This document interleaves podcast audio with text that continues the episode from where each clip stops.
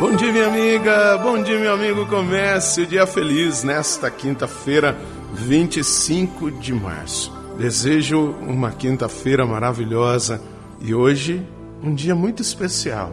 O dia que nós celebramos a anunciação do anjo à Virgem Maria, a notícia da alegria.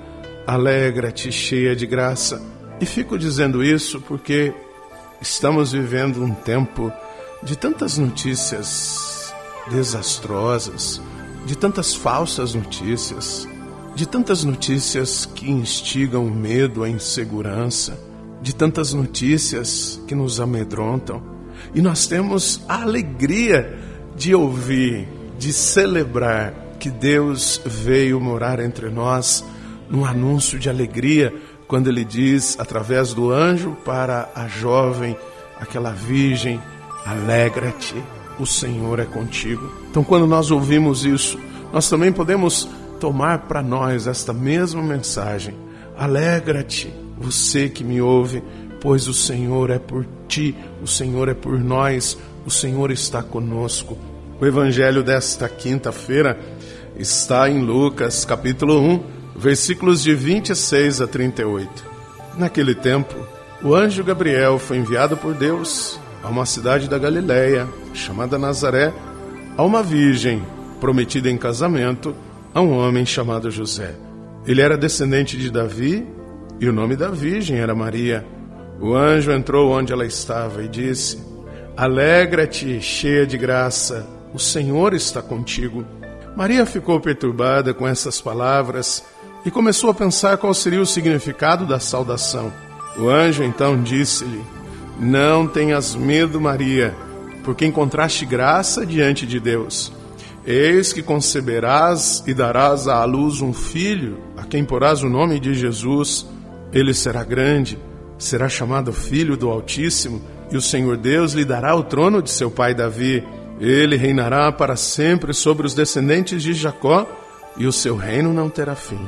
Maria perguntou ao anjo: Como acontecerá isso se eu não conheço homem algum? O anjo respondeu: O Espírito virá sobre ti e o poder do Altíssimo te cobrirá com sua sombra. Por isso, o menino que vai nascer será chamado Santo, Filho de Deus. Também Isabel, tua parenta, concebeu um filho na velhice. Este já é o sexto mês daquela que era considerada estéril, porque para Deus nada é impossível. Maria então disse: Eis aqui a serva do Senhor faça-se em mim segundo a tua palavra. E o anjo retirou-se. Minha amiga, meu amigo, a presença de Deus vem trazer alegria.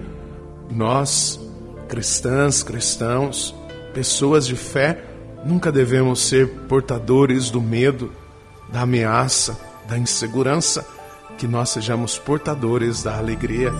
Reze comigo.